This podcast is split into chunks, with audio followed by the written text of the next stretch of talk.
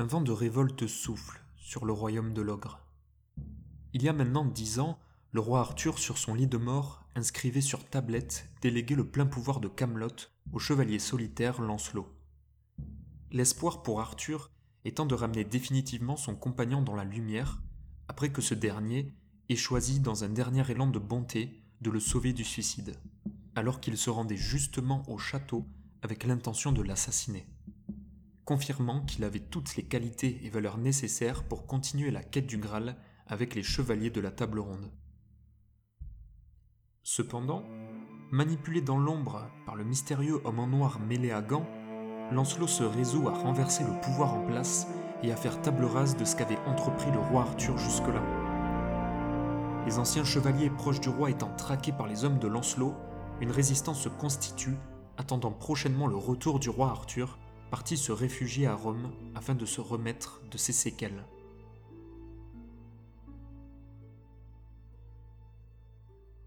Bonjour à toutes et à tous et bienvenue pour ce quatrième épisode d'LSDMV consacré aujourd'hui à non pas qu'une série, mais à un univers, celui de Camelot, écrit et réalisé par Alexandre Astier. La sortie récente au cinéma de Camelot premier volet m'a motivé à me replonger dans cette série découverte il y a 9 ans maintenant. L'occasion étant de revenir sur de nombreux sujets, la création de cette série, l'histoire, la réalisation, son évolution, ses thématiques et enjeux, et comprendre pourquoi cet engouement et réussite qui se matérialise aujourd'hui par on l'espère, une trilogie de films. L'enregistrement que je réalise actuellement ne comprend que la partie consacrée à la série. J'ajouterai celle dédiée au film en suivant, l'ayant enregistré sous forme de réaction à chaud durant mes vacances, et par la magie du montage, vous n'y verrez que du feu. Vous êtes prêts? Audi panem quid meloria. Ça ne veut rien dire, mais je trouve que ça boucle bien.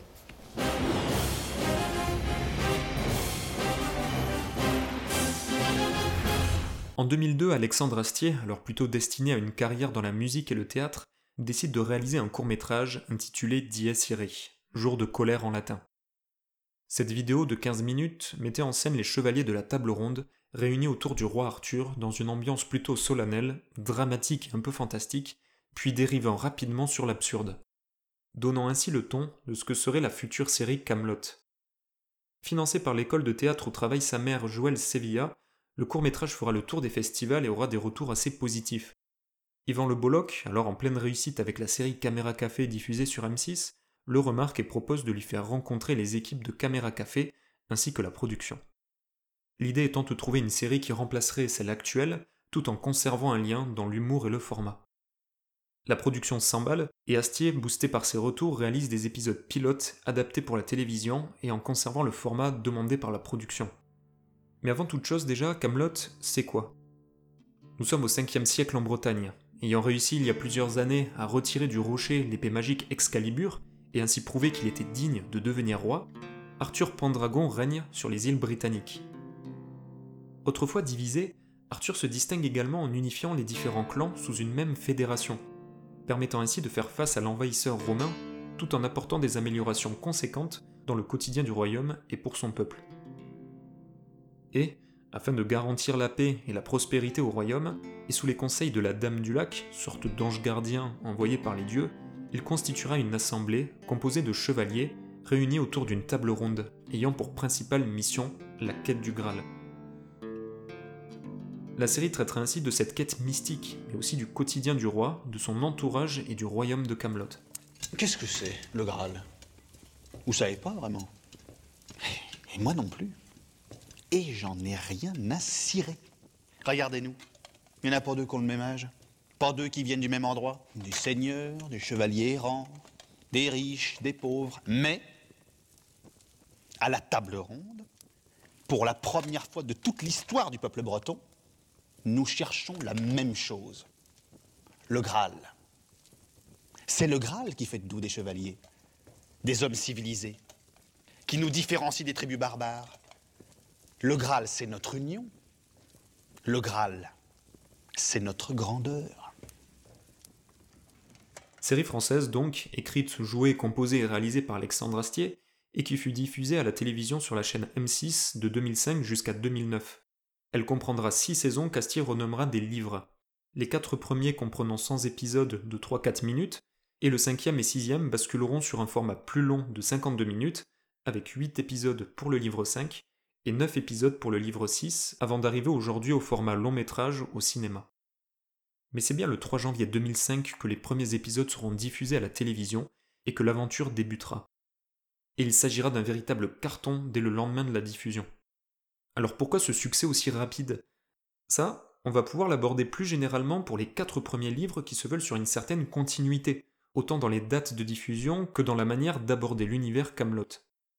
Les trois premiers notamment vont nous présenter le contexte général, l'histoire, personnages, lieux, enjeux, et ce directement par les personnages, puisque la totalité des épisodes ne fonctionnera quasiment que par des échanges sous forme de chant contre chant. Et dans cette réalisation, ces chants contre chants, justement, seront ponctués par des dialogues façon Audiard et vont être le cœur de la série, apportant le véritable rythme.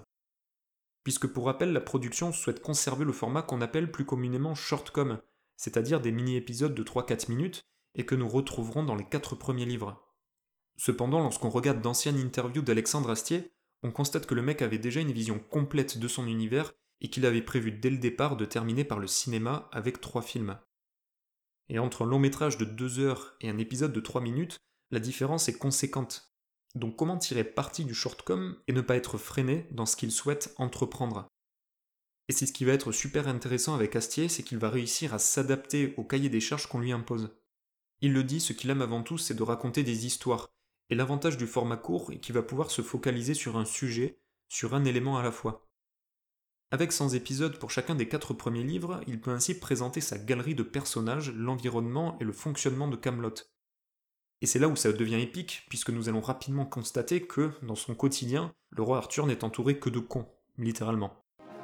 Vous savez, Sire, j'aimerais bien qu'on commence à me considérer en tant que tel. Comment? Comment, comment? Vous considérez en tant que. J'ai pas compris. Bah, me considérer en tant que tel. En tant que tel quoi? Parce que je trouve que je suis souvent victime des colis fichés quand même. C'est pas normal.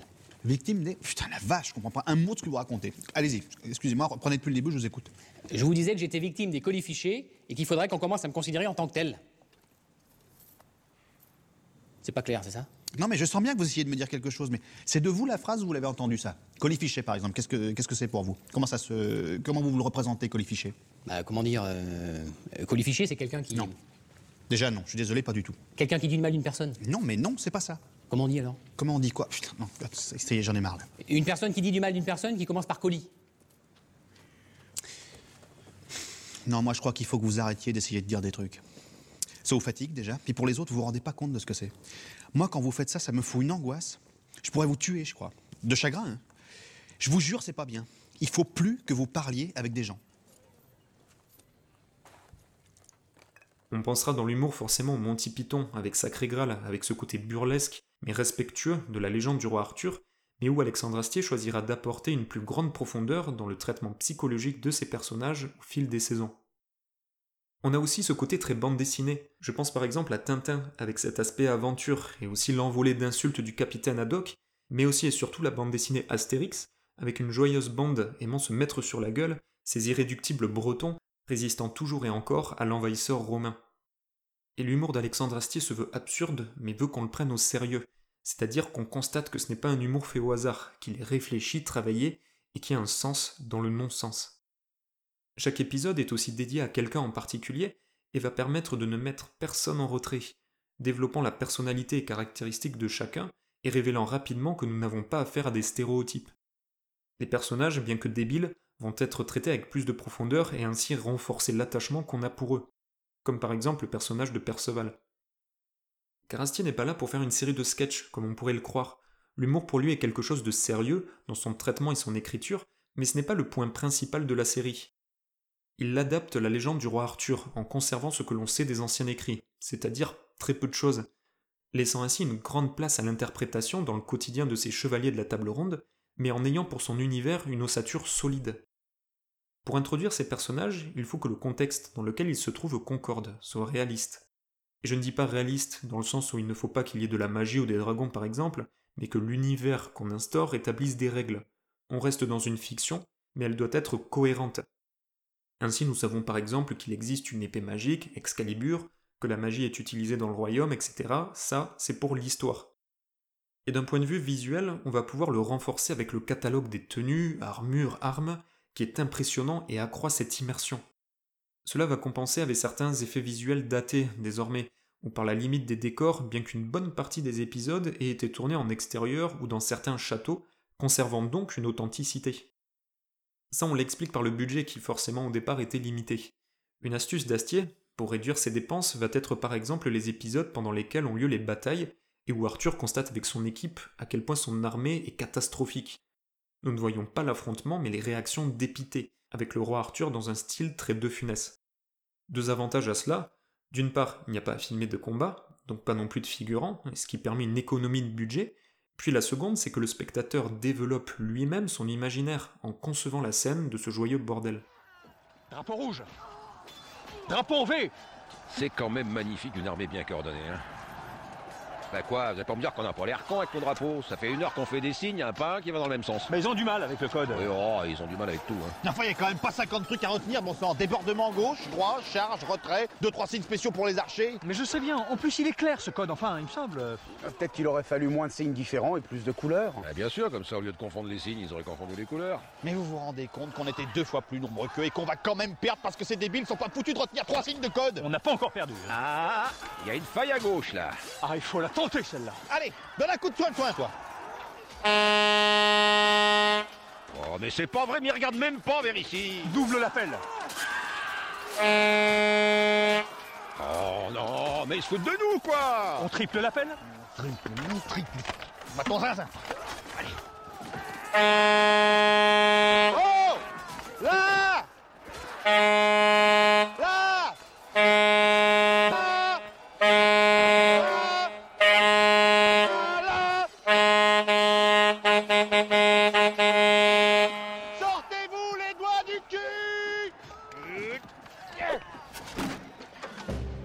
revenir aux trois premiers livres, bien que les épisodes peuvent être regardés individuellement et dans un ordre aléatoire, on constate qu'Alexandre Astier va commencer à mettre en place un fil conducteur sur plusieurs sujets.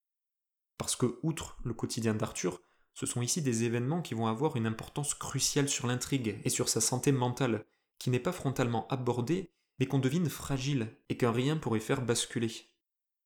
On va par exemple avoir le sujet de l'héritier, que le roi et la reine n'ont toujours pas d'enfant, c'est une des conversations les plus fréquentes entre Arthur et sa belle famille, qui, comme on l'a vu, donne des échanges assez croustillants, mais qui deviendra une préoccupation pour Arthur, non pas pour la succession au trône, mais plus dans le fait de vouloir être père.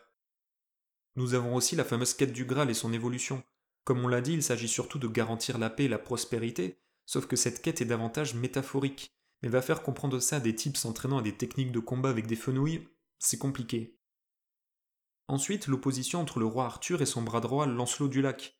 D'abord dans leur vision d'un roi, Arthur plus dans la pédagogie, l'enseignement, tandis que Lancelot est plus extrême, intransigeant et ne cherche que l'élite. Et l'élément déclencheur, la goutte d'eau faisant déborder le vase, l'amour secret du chevalier solitaire Lancelot envers la reine. Et c'est dans la deuxième partie du livre 2 que vont commencer à être instaurées ces préoccupations. Par petites touches, Arthur se confie. Il est propice à la dépression, mais le fait d'être entouré de débiles rend le quotidien inattendu et lui permet de tenir. La reine lui dit qu'il ne tombera jamais amoureux de personne, il pète un plomb alors que d'habitude, il cache ses émotions personnelles. Lancelot va commencer à être aussi source d'agitation. Des bruits de couloir indiquent qu'il serait en froid avec le roi, il le remplace justement et siège à sa place durant son absence, mais de la mauvaise manière, ce qui aggrave les tensions et poussera Arthur à bannir Lancelot de Camelot pour plusieurs jours, clôturant le livre 2. Et le livre 3, lui, va amplifier ces tensions. Arthur était pris de la femme du chevalier Caradoc, dame m'évanouie, alors que cela est formellement interdit par la loi, ce qui va provoquer la colère des dieux. Il semble de plus en plus préoccupé aussi, et évoque la dépression et le suicide, et nous allons avoir deux face-à-face importants avec Lancelot. C'est d'ailleurs ici qu'on développera la réelle opposition entre Arthur le protagoniste et Lancelot l'antagoniste. Lancelot confirme sa volonté de faire cavalier seul, et de ne pas vouloir travailler avec des amateurs, il poursuit cet objectif de la quête du Graal mais cherche des résultats et ne veut pas stagner. Pour lui, le titre de chevalier ne devrait mériter qu'à l'élite. Et justement pour Arthur, lui conserve son désir de continuer à unifier les gens sous un même symbole. Il reste fidèle à la cause et conserve cette valeur qu'on apprend plus tard mais que César lui avait transmise, un grand roi ne se bat que pour la dignité des faibles. Il ne voit pas d'intérêt à réaliser ce projet seul, il souhaite que cette quête profite à tous. Et lors d'un de leurs face-à-face tenu par le prêtre de la cour, ce dernier leur indiquera que de leur relation envenimée, il en ressort un équilibre fragile, et que Camelot ne peut fonctionner que si le duo œuvre ensemble. Mais la fin du livre 3 marquera la rupture par deux événements. Arthur surprenant une conversation lui confirmant que Lancelot aime la reine, et Guenièvre, la femme d'Arthur, le surprenant en compagnie de Mévanoui, lui faisant prendre la décision de quitter Camelot pour rejoindre Lancelot, retiré dans la forêt. Alors, je vous rappelle pas notre accord hein? J'assume à mi-temps mes fonctions à la cour de Camelot, l'autre moitié du temps, je reprends ma place de chevalier errant. Enfin, en même temps, vous me le rappelez un peu, là. Justement. Tout ça, c'est fini. Fini? À la bonne heure ah, non, non, non, non, non, non, pas de commentaire. Pardon. C'est-à-dire que vous revenez définitivement? C'est magnifique La barbe Pardon. Non, je pars définitivement. Quoi? Mais c'est une plaisanterie Bord, vous la fermez ou je vous tire une baigne Voilà. Bon après-midi, sire. Eh, oh, oh, oh, oh Non, mais vous vous foutez de ma gueule ou quoi? À propos À propos que vous me tournez pas le dos, déjà. Et puis, vous pourriez développer un peu, ça me semble un minimum. Qu'est-ce que vous voulez que je développe? Vous n'êtes pas de taille à mener la quête du Graal, vous n'avez pas les épaules. De plus, comme vous êtes incapable de vous séparer de la bande de pantins ridicules qui vous sert de gouvernement, vous passez pour un faible et un laxiste aux yeux du peuple et des pays voisins. Puis je vous parle pas des dieux, évidemment, ceux-là, s'ils pouvaient parler. Enfin bref, voilà, je m'en vais. Je vais me débrouiller tout seul. Et même tout nué sur un pied, j'irai toujours 100 fois plus loin que vous et votre risible compagnie de crétins.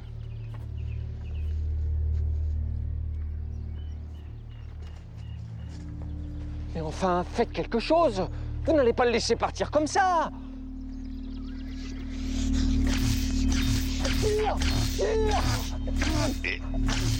Ce qui nous fait arriver au livre 4, tourné et diffusé en 2006. Pour rappel, l'idée du podcast n'étant pas de refaire le résumé entier de la série, mais seulement de reprendre dans les grandes lignes les événements ayant une importance pour la suite. L'histoire du livre 4 est davantage centrée sur Lancelot, puisqu'on le voit diriger son nouveau camp et réaliser des alliances contre le roi. Il est accompagné de la reine Guenièvre et doit gérer les conneries des uns et des autres, faisant ainsi un parallèle avec la gestion de Camelot par Arthur. Arthur semblant d'ailleurs moins marqué que ses proches par les lourds changements s'étant opérés dernièrement. Lors d'une rencontre déterminante, les deux chefs conviendront d'une date pour s'affronter en duel. Cependant, là où Lancelot sera aveuglé par la haine et la colère envers son roi, Arthur, par la réflexion et la ruse, ne se rendra pas à la convocation et profitera de l'absence du chevalier solitaire sur son camp pour délivrer Guenièvre. Après avoir rapidement eu vent de cette opération, le souverain du royaume d'Orcanie, Lot, à l'origine de l'alliance avec Lancelot, décidera de l'abandonner, de récupérer son armée qu'il lui avait prêtée, et de demander pardon à Arthur pour sa traîtrise. En parallèle, Lancelot, n'ayant trouvé personne au rendez-vous fixé avec Arthur et pensant que son adversaire a renoncé, retourne au camp heureux, mais déchante rapidement lorsqu'il découvre le camp en ruine il se retrouve seul, abandonné et complètement anéanti. Alors qu'il gît et se laisse morfondre, un homme habillé de noir fait son apparition.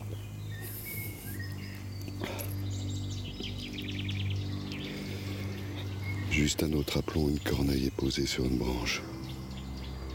Dans quelques secondes, elle va s'envoler.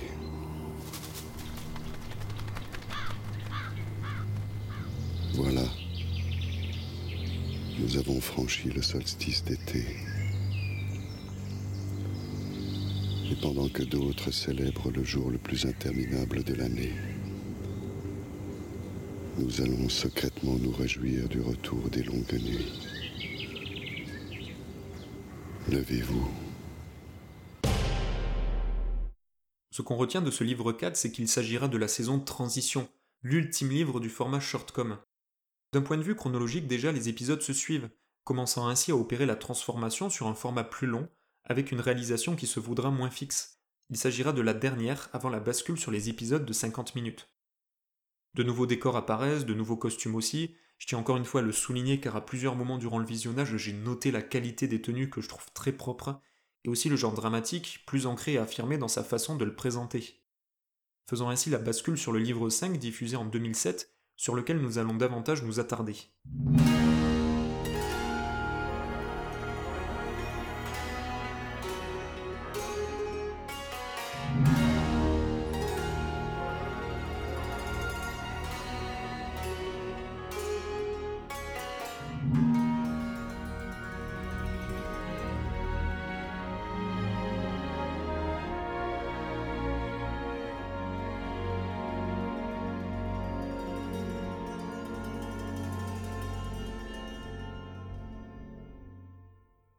Après les événements du livre 4, tandis que la vie reprend son cours à Camelot, Lancelot, présumé mort, se remet de son échec cuisant.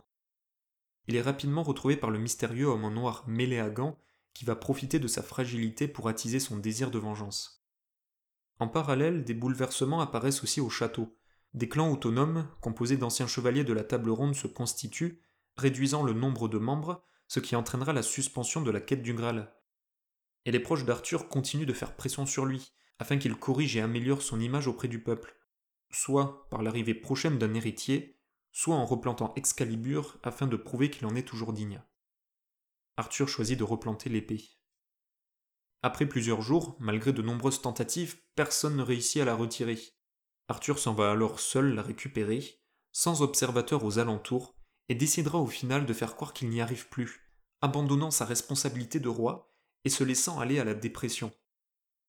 Cependant, la possible existence d'un enfant bâtard parmi ses maîtresses, et n'ayant plus d'obligation envers le royaume, Arthur réalisera sa quête personnelle du Graal, celle de découvrir l'existence d'un héritier.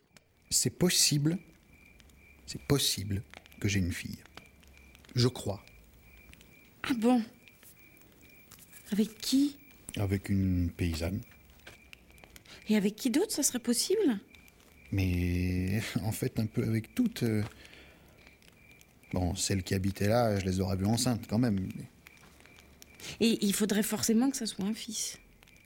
Pour le trône, oui. Et à part pour le trône Pour moi, vous voulez dire?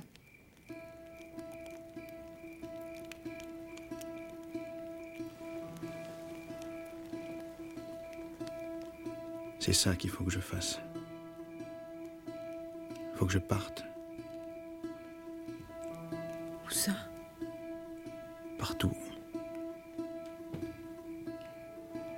Je trouve mes enfants. Il n'y a plus que ça qui m'intéresse. Demain à l'aube, je fous le camp. Bien que le livre 5 fût diffusé à la télévision avec des épisodes de 7 minutes, j'en parlerai ici sous le format voulu par Alexandre Astier et disponible sur les coffrets DVD et Blu-ray, c'est-à-dire 8 épisodes de 52 minutes. En tout cas, sacrée saison 5. Qui aurait pu croire, en commençant les premiers livres Camelot, que la série évoluerait sur ce ton dramatique et prendrait un virage aussi important? Alors qu'en réalité, on conserve une logique dans le développement des personnages que nous suivons depuis le départ. Ça, Alexandre Astier avait averti, il a cette chance de pouvoir traiter comme il le souhaite Camelot. C'est son bébé, et il accepte le risque de pouvoir décevoir en restant fidèle à sa vision, à son univers, et ne pas chercher à satisfaire le public en priorité. Par contre, oui, ça déstabilise. Voir le héros Arthur perdre espoir, baisser les bras, si lui ne peut plus, alors qui le peut? Sur les précédents livres, la quête du Graal au point mort, la non-présence d'un enfant et les tensions avec Lancelot étaient surtout secondaires. Désormais, les éléments se sont déclenchés, fragilisant, fissurant même la structure qui supportait Arthur, qui n'arrive plus à se rattacher à un but et est abandonné par les siens. Ce développement a pu être possible par l'évolution du format de la série, et aussi grâce à la réalisation. Paradoxalement, là où le personnage d'Arthur se renferme, Astier, lui, évolue vers une réalisation moins fixe. Il agrandit ses plans, met en mouvement ses personnages. On a ainsi une sensation de liberté, d'évasion. On explore et on découvre en détail l'univers, donnant un côté plus aventure. Et ceci est renforcé et souligné par le générique, visuellement très beau déjà, mais encore plus grâce à sa musique donnant une ambiance au départ mystérieuse, puis évoluant rapidement vers ce côté héroïque fantasy.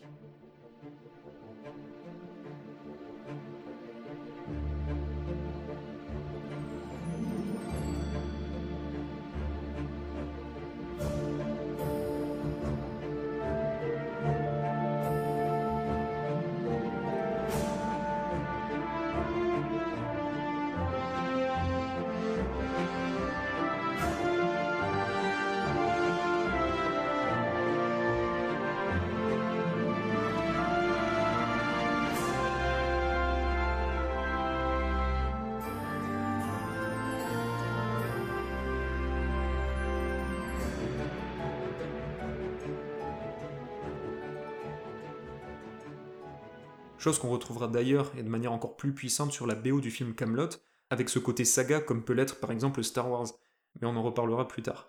continuant vers la série. Cette invitation au voyage, pour nous spectateurs, va être aussi une invitation pour le personnage d'Arthur à redécouvrir ses origines, son parcours lors de sa recherche d'héritier. Ce nouvel espoir pour notre héros semble cependant infime, confirmé lors de son périple puisqu'il ne réussit pas, parmi ses anciennes maîtresses, à trouver d'enfant. Et cette crainte de ne pouvoir être père, c'est directement une peur qu'Alexandre Astier a ressentie très jeune dans sa vie privée. Il sentait ce besoin de le devenir et se posait beaucoup de questions, mais très vite il a constaté qu'il n'y avait pas de raison particulière de s'inquiéter. D'ailleurs, on le constate, six de ses sept enfants sont présents dans son film. Il a cependant voulu le retranscrire à l'écran et le faire vivre à son personnage. Et cette espérance qui s'éteint est montrée métaphoriquement dans un des épisodes, par son rêve du phare. Il entend des cris d'enfants au loin, tandis que derrière lui le phare brûle, indiquant qu'il subsiste une lueur d'espoir, mais prenant fin très vite par la disparition des cris et le feu s'éteignant. Peut-être une manipulation du mystérieux homme noir nommé Méléagan, qui viendra se présenter à lui dans le plan suivant, se faisant passer pour son guide pour le ramener à Camelot. Manipulation qu'il réalisera aussi plus tard au théâtre fantôme en faisant croire à Arthur qu'il est infécond. Ce personnage de Méléagan est très énigmatique. Bien qu'il soit réel dans les écrits littéraires arthuriens, je le vois plus dans la série comme une sorte d'entité négative qui se nourrit du désespoir des personnages. Il ne s'en prend jamais à eux physiquement, il les abîme, mais de l'intérieur. Lorsqu'il apparaît à Lancelot, par exemple, ce dernier est abandonné, seul, et cherche à se venger. Mais Léagan va amplifier sa haine et le pousser à agir. Lorsque ce sera le cas et que Lancelot échouera, il ira retrouver Arthur pour se nourrir de son désespoir et détruire le peu d'espérance qu'il conservait. Chose qu'il fera aussi dans le livre 6 avec César, lui offrant la possibilité de revivre le meilleur moment de son existence en échange de sa vie. On retrouvera aussi le parallèle Lancelot-Arthur avec cette balance où, à chaque fois, l'un prend l'ascendant sur l'autre. Lorsque Lancelot est seul dans la montagne, abandonné, Arthur va mieux. Il a retrouvé la reine et dirige le royaume. Lorsque Lancelot est blessé par flèche, quasi mourant, Arthur est en pleine recherche d'héritier. L'espérance revient ainsi que sa motivation. Puis lorsqu'Arthur constate qu'il n'a plus de quoi être optimiste, Lancelot se remet de ses blessures petit à petit, se ressaisit et part tuer Arthur. Et pour terminer le point culminant, Arthur se donnant la mort et Lancelot décidant de le sauver. Ce livre nous fait prendre conscience qu'Arthur n'est pas au-dessus des autres, il est un personnage à part entière avec des faiblesses, des failles. C'est un point important qui tenait à cœur à Alexandre Astier, montrer que même un héros, comme le roi Arthur, a le droit de se décourager. C'est normal d'être triste, de chuter, de vouloir abandonner. Il le faut, pour ainsi mieux pouvoir se relever. Durant la saison 5, il ressasse le fait que dès le départ, il s'agissait d'un choix des dieux de le désigner comme l'élu. Il a simplement accepté tout ça car il le devait. Il fait avec ce qu'il a sous la main et se débrouille. Bien qu'il ait conscience du chemin parcouru et de ce qu'il a entrepris et réalisé pour la quête du Graal, il ne se voit pas comme un roi, mais comme quelqu'un ayant accepté un boulot qu'on lui aurait proposé, simplement. Et le livre 5 montre qu'il n'aura plus l'effort de le faire. La seule chose qui pourrait faire avancer Arthur serait de vivre pour quelqu'un, un enfant, son enfant. D'où cette saison dédiée à la paternité. C'est le cas aussi entre Léo Dagan et son fils Sylvain, qui s'émancipe, avec le personnage Danton, ayant recueilli Arthur enfant, avec l'homme du phare attendant le retour de son fils. Mais ce n'est que lorsqu'Arthur aura réalisé sa tentative de suicide que son enfant tant attendu lui apparaîtra, sous forme de rêve, d'illusion. Moi, j'ai bâti une forteresse quand même. De quoi?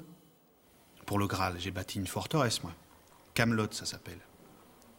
J'ai été chercher des chevaliers dans tout le royaume. En Calédonie, en Carmélide, à Gaune, à Vannes, au Pays de Galles. J'ai fait construire une grande table pour que les chevaliers s'assoient ensemble. Je l'ai voulu ronde pour qu'aucun d'entre eux ne se retrouve assis dans un angle ou en bout de table. C'était compliqué, alors j'ai essayé d'expliquer ce qu'était le Graal pour que tout le monde comprenne. C'était difficile, alors j'ai essayé de rigoler pour que personne ne s'ennuie. J'ai raté, mais je veux pas qu'on dise que j'ai rien foutu. Parce que c'est pas vrai. Non, mais si, hein, faut pas prendre ce qu'on dit au sérieux. Vous savez bien qu'on est des cons, nous. Ouais. Ouais, ouais, ouais. Je vous laisse imaginer la réaction des spectateurs après avoir vu la fin de la saison à la télévision. Sacrée façon que de terminer ce livre 5. Ce qui ne veut pas dire qu'il s'agisse d'une mauvaise chose, au contraire. Elle a été longtemps ma saison préférée d'ailleurs. Maintenant, j'ai du mal à en choisir une plus qu'une autre. Elle a dû être une façon pour Alexandre Astier d'exorciser aussi une période plus sombre de sa vie. Il écrit ses angoisses, ses craintes. On parlait de la paternité, mais on y retrouve aussi celle de la transmission. Alors attention, encore une fois, l'humour quand même bien présent et jongle de façon assez subtile avec le dramatique.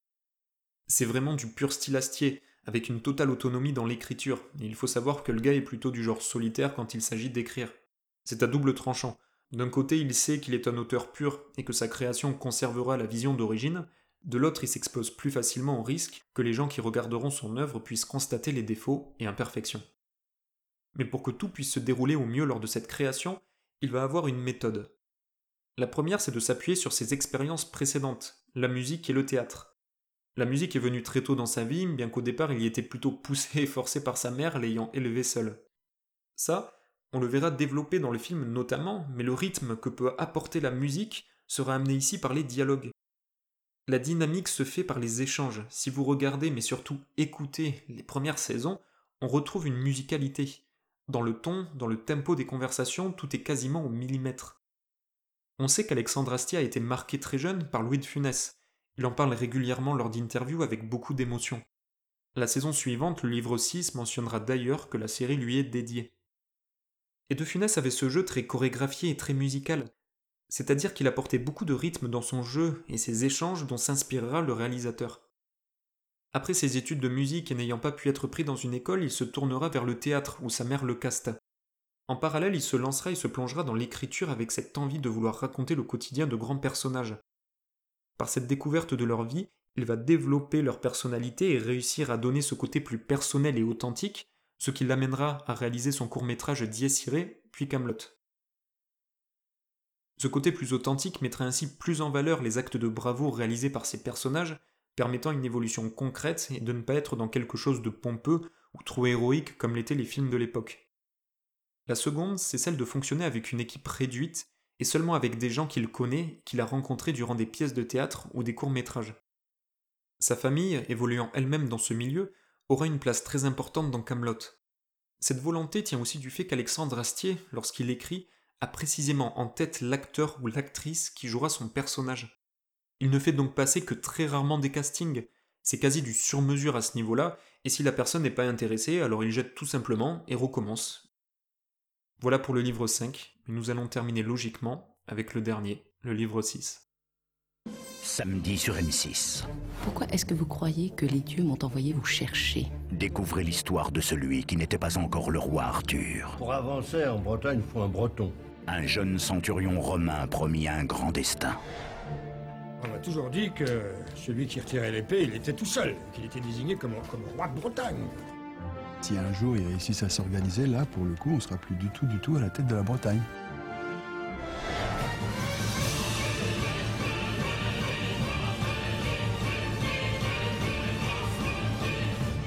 Camelot, livre 6. Vivez la fin de la saga. Samedi à 20h40 sur M6. Cette bande-annonce d'M6 était catastrophique. Diffusée à la télévision en 2009, deux ans après le cinquième livre, cette sixième saison vient boucler l'univers en nous présentant la genèse de Camelot. Elle se déroule une vingtaine d'années avant les événements du premier livre. Nous voilà désormais à Rome où une situation préoccupe les hauts dignitaires du Sénat. En effet, l'armée romaine continue d'essuyer de nombreuses défaites, ne réussissant pas à s'emparer de la Bretagne, pourtant divisée. Joué par Patrick Chenet, le sénateur Lucius Silus Salucius est gentiment invité par ses semblables à régler le problème au plus vite.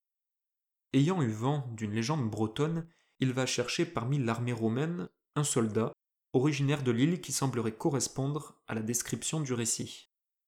L'intention serait ensuite d'en faire une marionnette et de l'utiliser comme représentant et porte-parole du peuple breton, pour ainsi pouvoir envahir et conquérir plus facilement l'ensemble de la Bretagne. Cette personne ne serait autre que le jeune Arthurus, ignorant totalement ce qui se trame autour de lui et étranger à sa future destinée. Après un livre 5 se terminant sur une énorme cliffhanger, les attentes pour le livre 6 étaient assez importantes. Pourtant, ce sont les origines qui nous sont présentées, comme pour présager la mort imminente d'Arthur et ce dernier se ressassant les moments clés de ses débuts de roi. Mais il s'agira d'autre chose que le dernier épisode de la série dévoilera. Ce que souhaite Alexandre Astier avec cette sixième saison, c'est de donner un passé à Arthur et nous présenter les événements de sa vie l'ayant amené à devenir roi jusqu'à sa tentative de suicide. Personnellement, je suis assez mitigé sur cette dernière saison. Je n'ai pas réellement trouvé de plus-value, les éléments abordés sont pour moi secondaires ou déjà connus du spectateur. Je trouve qu'Alexandre Astier cherche pour certains sujets à les rattacher vainement à ce qu'il avait développé sur les précédents livres, notamment sur le pourquoi il ne couchait pas avec la reine que je trouve très tiré par les cheveux. Il semble jurer fidélité à la femme d'un Romain, mais leur relation n'est pas assez développée pour permettre que nous, spectateurs, puissions y croire réellement. Mais je pense que le personnage d'Arthurus joue aussi un rôle dans mon jugement. Il est moins intéressant dans ce dernier livre. Bien entendu, il va devenir roi, mais pour l'instant, il n'a aucune réelle ambition et est joué comme un jeune soldat. Bien qu'il soit montré rusé, réfléchi, téméraire aussi, on constate qu'il n'a pas encore les épaules. Ce qui colle d'une certaine façon, sinon le voir au top dès le départ n'aurait aucun intérêt. On voit ainsi les prémices de ce qui fera Arthur, quelqu'un de droit, voulant protéger les faibles, mais non conformiste, se rapprochant de ce qu'est Alexandre Astier. Il a été éduqué avec ses valeurs et l'a utilisé pour Camelot. Donnant ce mélange étrange entre Arthur Astier, devant accepter quand même de se plier aux standards et directives, mais trouvant ensuite la façon de tirer leur épingle du jeu pour conserver leur ligne directive et leur objectif final, celui de devenir roi et rendre la Bretagne libre pour Arthur, et celui de réaliser trois films pour Alexandre. Un des éléments déclencheurs et qui sera un déclic pour Arthur sera sa rencontre avec César joué par Pierre Mondy. Salucius, lui ayant fait gravir les échelons sans raison apparente, Arthur remet rapidement en question sa place. Pourquoi lui et pas un autre? Et César lui répondra qu'on ne devient pas chef par mérite, mais par un concours de circonstances, et qu'on le mérite après. Arthur comprend alors que cette opportunité est une chance pour lui de bousculer l'ordre établi, d'en finir avec les injustices que ses compagnons vivent au quotidien. Ce que soulignera César par cette phrase, un grand roi ne se bat que pour la dignité des faibles, et qui sera sa ligne directive durant son règne à Camelot. Bon ben. Qu'est-ce qu'il faut que je dise moi du coup euh Merci. Eh oui. Des chefs de guerre, il y en a toutes sortes. Des bons, des mauvais, des pleines cagettes, il y en a. Mais une fois de temps en temps, il en sort un. Exceptionnel. Un héros, une légende. Des chefs comme ça, il n'y en a presque jamais. Mais tu sais ce qu'ils ont tous en commun? Tu sais ce que c'est? Leur pouvoir secret? Non. Ils ne se battent que pour la dignité des faibles.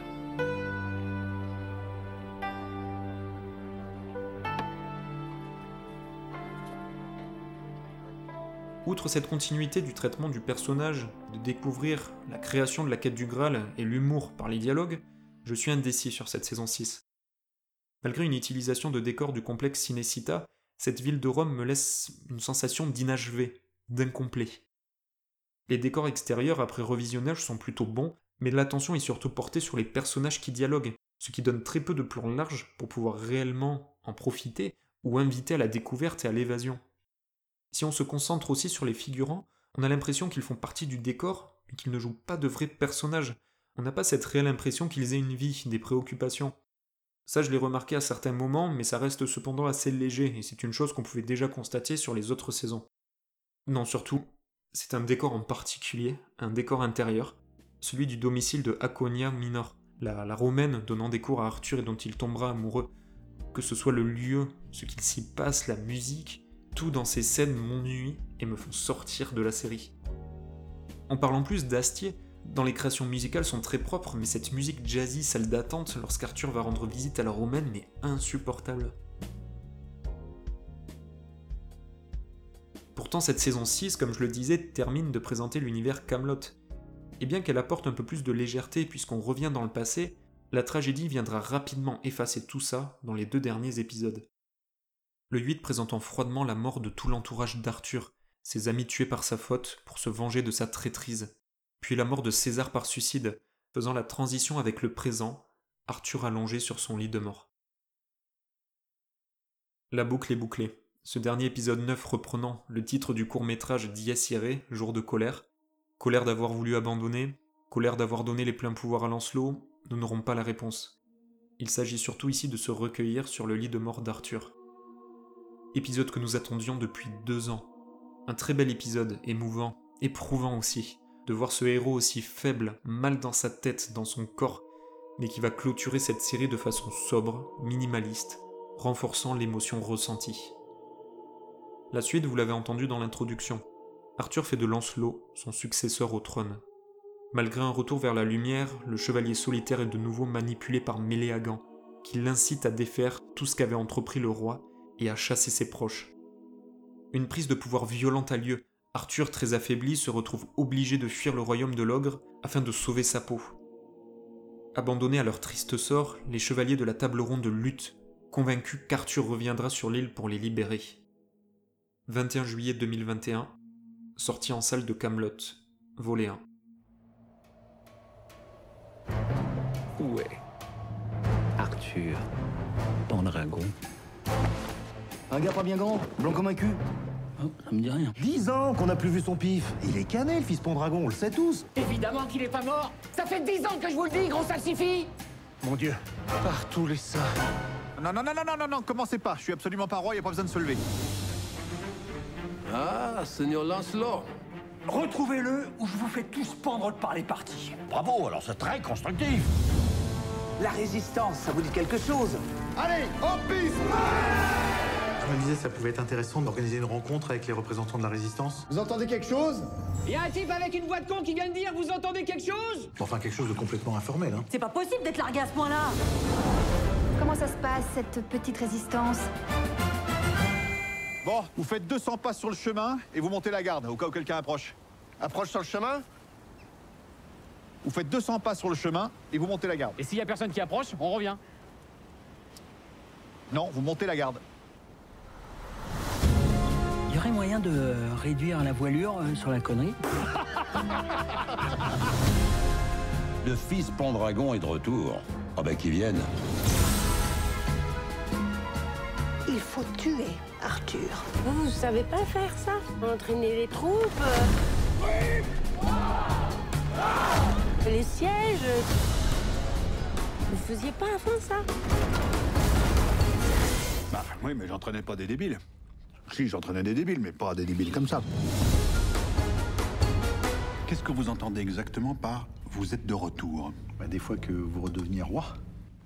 Quoi? Oui, oui, bah c'est c'est vrai que ça fait envie, quoi. Voilà, maintenant, si vous le sentez pas, euh, vous le sentez pas, hein. Ça, hein. Salut à toutes et à tous. Bon, comme convenu, voilà la sortie de Camelot, deuxième visionnage pour moi. Euh, J'étais allé le voir il y a, il y a quelques temps du- durant les vacances, mais c'est vrai qu'avec l'écriture du podcast, j'ai passé du temps dessus et je souhaitais plutôt me remémorer à vif et euh, la vision du film. Donc, euh, cette, ce Camelot, ce, premier volet, il faut tout d'abord savoir que ça, ça fait du bien. Ça, ça fait du bien. C'est, c'est un film qui est, qui est plaisant à voir. D'une part parce qu'on retrouve un univers qu'on avait quitté il y a dix ans. Et vraiment, on peut dire, quand on voit ce, film, que c'est une invitation au voyage. C'est vrai que dans le contexte actuel, on, recherche ce- cette idée-là, cette idée de partir, de, voyager. Et, dès le départ, ce, film le présente, où on, Lancelot donc, est au pouvoir et traque sans répit le personnage d'Arthur. Arthur qui, qui est vraiment caché, en fait, qui, qui est quasiment un esclave, euh, isolé euh, sur euh, on ne sait, on ne sait quelle montagne, de, quelle île. Et, et il est retrouvé. Il est retrouvé, il est traqué, et par beaucoup, beaucoup d'histoires entremêlées, revient finalement sur Camelot, alors qu'il n'avait pas pris cette décision-là. Et donc tout, tout ce film va tourner autour de ça. Comment en fait, euh, ben, on n'a pas concrètement un retour du roi, euh, comme on aurait pu le croire et comme la fin du livre 6 le pensait. On nous disait que, que Arthur reviendrait, mais au, contraire, on a euh, un héros qui, qui au final n'a aucune envie de revenir. À aucun moment il, il n'a cette envie-là, et c'est très particulier de, voir ce, ce style d'histoire dans, dans ce qui s'annonce être une trilogie, hein, une saga, euh, où Arthur en fait va redevoir et enfin on va devoir redécouvrir un Arthur et où il va ben, rechercher alors peut-être euh, cette quête du Graal, mais surtout une quête de, soi en fait, une quête de croyance, de, croire en lui. Donc le tournage, heu, enfin l'histoire commence donc par cette, cette traque d'un chasseur de primes qui va en fait retrouver le le on va dire le commerçant d'esclaves de Kaamelott, qui va l'amener ensuite au personnage joué par Clovis Cornillac, qui va ensuite chercher Arthur pour, en fait gagner cette prime et par un concours de circonstances, heu, arriver jusqu'à lui. Donc on voyage, on voit plein de contrées différentes. On est dans dans l'océan, on est ensuite dans un marché, heu heu, très, dans dans un style très, très oriental. On se retrouve ensuite dans un désert, après dans dans des décors montagneux et puis on finit donc dans, dans un décor très breton avec ces montagnes enneigées, ce côté très hiver, ce côté très forêt et ça fait plaisir. Là, ce qui bloquait jusqu'à maintenant cette série Kaamelott, qui était ce format et ce ce format court de série, là, on voit que Castier développe cet univers là où et mais c'est paradoxal, mais où le là où le personnage d'Arthur, en fait, est renfermé et se voilà, est renfermé sur lui, eh bien là, au contraire, la réalisation, les paysages sont sont plus grands, on a des plus, des plans plus larges qui qui nous invitent, en fait, au voyage et à la découverte. Donc ça, c'est une très bonne chose, heu, il faut le souligner aussi par une musique, franchement, qui est top. Co comme je disais très rapidement dans le podcast, il me semble, mais c'est, heu heu, c'est une sorte de de thème musical qui qui rappelle les grandes sagas et qui a un côté, très Heroic Fantasy et qui nous et qui nous pousse encore plus et qui nous invite en encore plus à à ce voyage dans dans les différentes terres de l'univers Kaamelott. Le casting aussi est aux petits oignons. Franchement, heu, les nouveaux personnages n'empiètent pas, heu, sur les anciens. On aurait pu penser que Guillaume Gallienne, Clovis Cornillac allaient un peu être là pour, heu, poser, leur, scène, mais encore une fois, là, on l'a vu avec, ce qu'Alexandre Astier fait, c'est-à-dire qu'il écrit, heu, pour des acteurs, mais il sait avant tout qui, heu, il écrit avant tout pour un personnage et il sait quel acteur le jouera, mais il joue pas pour que l'acteur soit dans son film. C'est pour ça que Gallienne n'est pas là pour faire du Gallienne, Cornillac n'est pas là pour faire du Cornillac. Ils sont des personnages à part entière dans l'univers Kaamelott.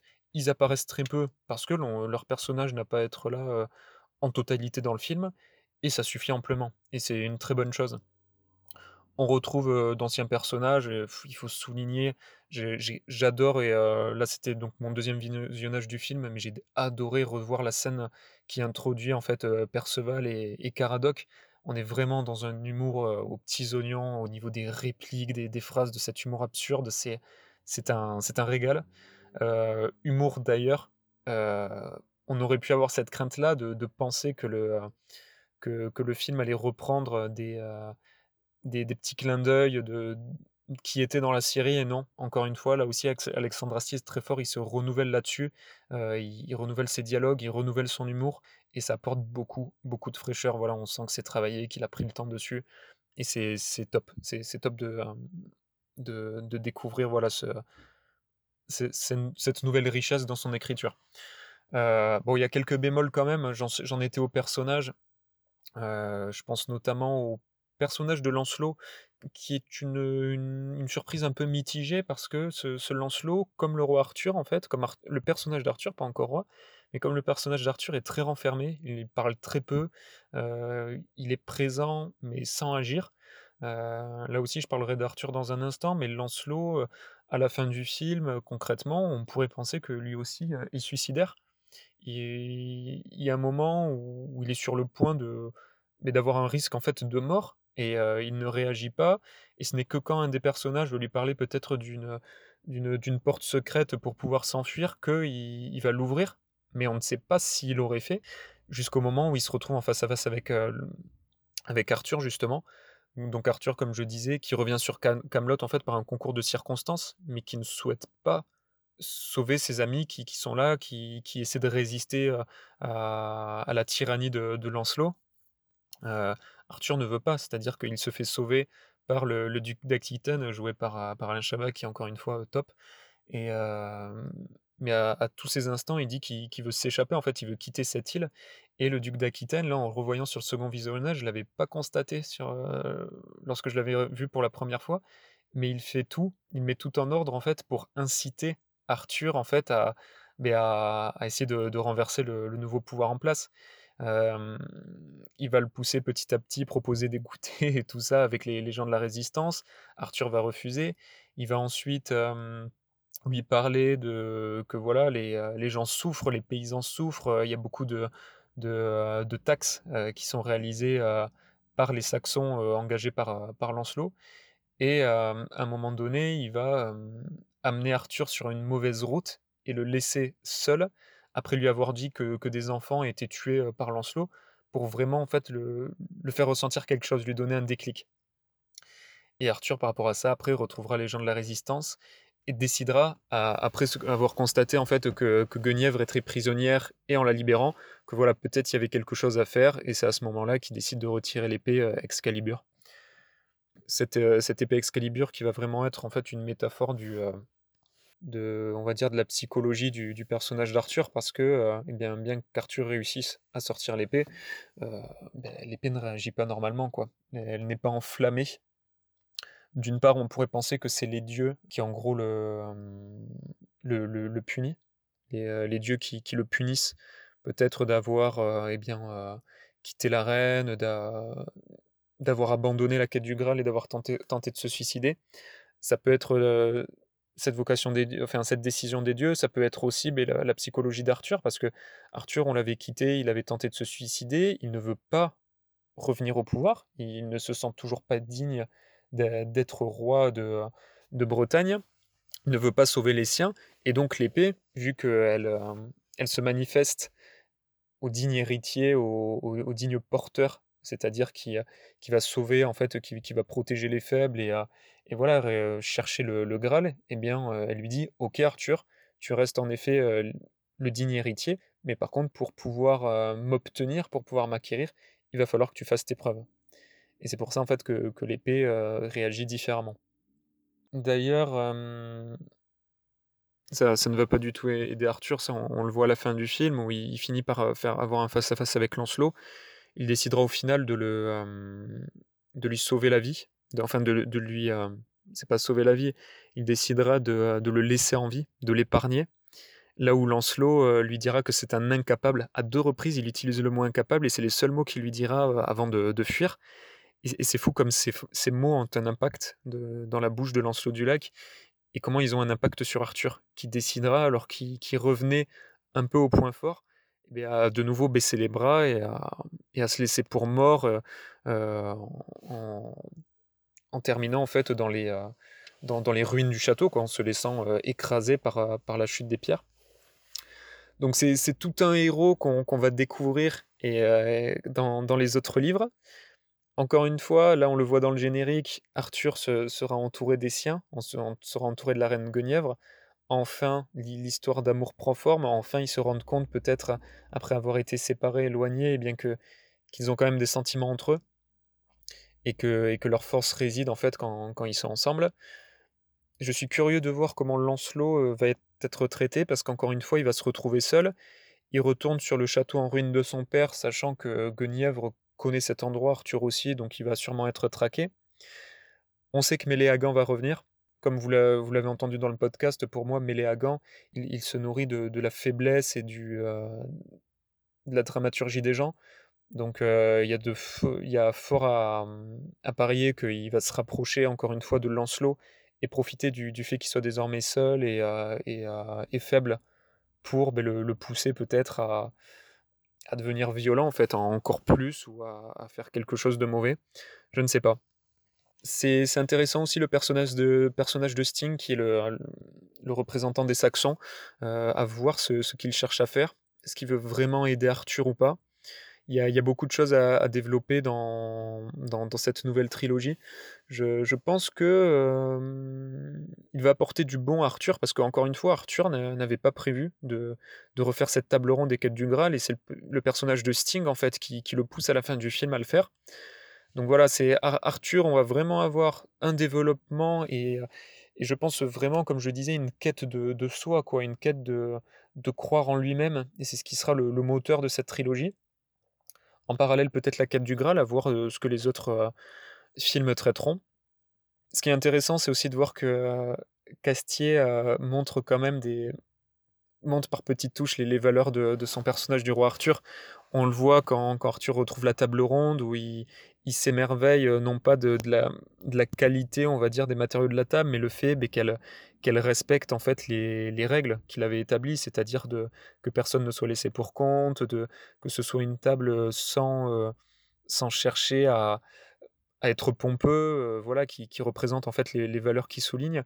Et, et puis comment Arthur aussi, malgré le, le fait que les, ma- malgré que la résistance est en place, la, résistance ne réussit pas à fonctionner. Et c'est Arthur en fait qui va, qui va réussir à les faire travailler en fait ensemble, à chorégraphier tout ça, à faire fonctionner tout ce, ce beau monde en équipe.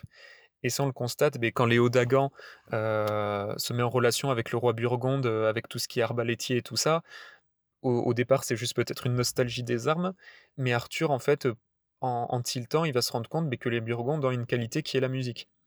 Et, euh, et donc, il va se dire, ah ben tiens, il va tilter la, musique, ça va faire fonctionner les Burgondes, ils vont pouvoir ben, avoir une, euh, une armée qui va, savoir fonctionner, fonctionner en équipe, être droite en fait, et, savoir attaquer. Et ça, je vais le mettre en place avec ben, les, différents acteurs que j'ai en ma possession. Donc avec les semi-croustillants qui, creusent les galeries et qui vont faire tout s'effondrer. Voilà, il va chorégraphier tout ça. Et, c'est Arthur qui est, à l'origine de, de, la, de la chute de Lancelot, donc ce qui est une très bonne chose, parce que sans lui, ça n'aurait pas fonctionné. Voilà, enfin, il y a, plein de petites touches. Après, dans mon second visionnage, il y a quand même un creux.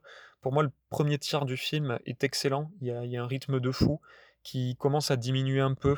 Euh, on a quand même des traces un peu de ce, pas chant contre chant, mais peut-être de ces petites euh, euh, hi- histoires, euh, sketch qui, qui fonctionnent dans l'humour, mais, mais des fois qui sont un peu racoleuses. Des fois, il y a un humour, l'humour absurde qui, qui m'a un peu bloqué et qui m'a encore plus bloqué là dans le second visionnage. C'est juste avant qu'Arthur ne retire l'épée. On est quand même dans un lieu où on sait que ça va être un, un moment clé du film. Donc le fait de retirer l'épée du rocher. Et euh, lorsqu'Arthur se rend sur les lieux, alors il y a ce côté un peu euh, plein de petites boutiques qui, qui prospèrent en fait par rapport à ça. Donc ça, c'est bien trouvé. Ça fonctionne bien. Mais par contre, il y y a le jeu de... de Perceval et de son frère qui dénote en fait entre la, la scène précédente et la suivante où Arthur va retirer l'épée. euh, pour moi, il y a deux extrêmes qui sont trop importants, qui, qui bloquent quand même pas mal. Je crois qu'il y avait autre chose que je voulais dire. Ça, c'est un mémo. Si je retrouve euh, ce que, ce que je voulais dire, il faudra que je le note ici, parce que là, j'ai un doute. Oui, donc j'ai oublié de, préciser. Euh, Il y avait deux choses que, que je souhaitais ajouter. Tout d'abord, au niveau des, euh, d'un, groupe de personnages, il y a juste un que je trouve un peu juste. C'est notamment le, le groupe qui, dont fait partie le, le moine, le prêtre Christian Clavier, le roi Lot, qui, euh, qui pour moi sont un peu justes au niveau du traitement parce qu'ils sont juste là pour, euh, pour, être au, proche de Lancelot, mais vu que Lancelot en fait n'a pas de, réplique avec eux, c'est euh, c'est juste une série de sketchs en fait, ils sont juste là, petit dodane, ils sont juste là en fait pour, pour faire leur dialogue, ils ont aucun développement personnel, c'est-à-dire ils sont ils, ils suivent juste le roi en place, hein, c'est-à-dire bon ben l'autre c'est un traître, Clavier euh, il est là parce qu'il s'occupait des papiers de Camelot.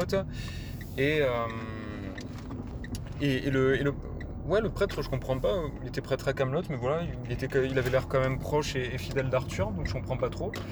Euh, et bon l'autre on l'a dit le traître. Donc je, trouve que le- leur traitement est il n'est pas du tout développé, voilà, ils sont juste là pour être là. Une fois qu'Arthur arrive, euh, ils se cassent, on ne sait pas ce qu'ils deviennent, de toute façon, on s'en fout un peu. Donc pourquoi les avoir conservés? C'est euh, c'est étonnant. Euh, je voulais aussi dire par rapport à mon ressenti, parce que j'ai j'ai parlé beaucoup de ressenti et le fait de redécouvrir l'univers Camelot. Vous le comprenez, ben, vu que j'ai apprécié regarder la saga et la série, c'est vrai que, que j'ai un avis plutôt positif sur le film. Mais c'est vrai que pour les personnes qui ne connaissent pas la série, je pense que malgré ce qu'a fait Arthur et, le travail qu'il a réalisé, parce qu'il y a quand même un effort pour euh, faire en sorte que les, néophytes en fait puissent quand même comprendre l'univers, qui est d'ailleurs ben, très riche, hein, on l'a vu dans les dialogues, les, différentes histoires, euh, etc. Ils seront perdus. Je pense qu'ils seront perdus, l'humour est intéressant, euh, mais il est quand même concret par rapport. On, ri- on rigole des, des, personnages parce qu'on on les connaît et, et ça y joue beaucoup. Euh, J'ai deux, personnes de ma famille qui, sont allées le voir et qui ne connaissaient rien de l'univers. Étonnamment, ils ont trouvé cela très peu drôle. Euh, ils pensaient que ça le serait plus, alors que pourtant ça l'est. Mais bon, c'est vrai qu'il y, a ce côté très dramatique quand même. Il y a quand même de, l'humour prononcé. Et je pense que ça fait que ben, il, y a, il y a ce côté peut-être euh, étranger au personnage. Et, euh, et je pense qu'une personne extérieure qui regarderait donc euh, juste l'histoire en elle-même euh, ou la réalisation se, retrouverait peut-être un, un film qui, qui jugera moyen, très quand même moyen. Oui, au niveau de la réalisation des décors, pour moi, c'est top. Franchement, il y a des, comme je disais, on voyage. Tout ce qui est château et tout ça, je trouve les effets spéciaux, plutôt bien, bien, bien réalisé. L'épée aussi d'Arthur, très bien. J'ai pas été trop gêné. Euh, j'ai entendu des, des retours par rapport à ça, mais, euh, mais personnellement, non, en aucun cas. Ah oui, je parlais, euh, je voulais dire aussi, oui, voilà, ben, ces fameux décors, bon, les costumes, encore une fois, top.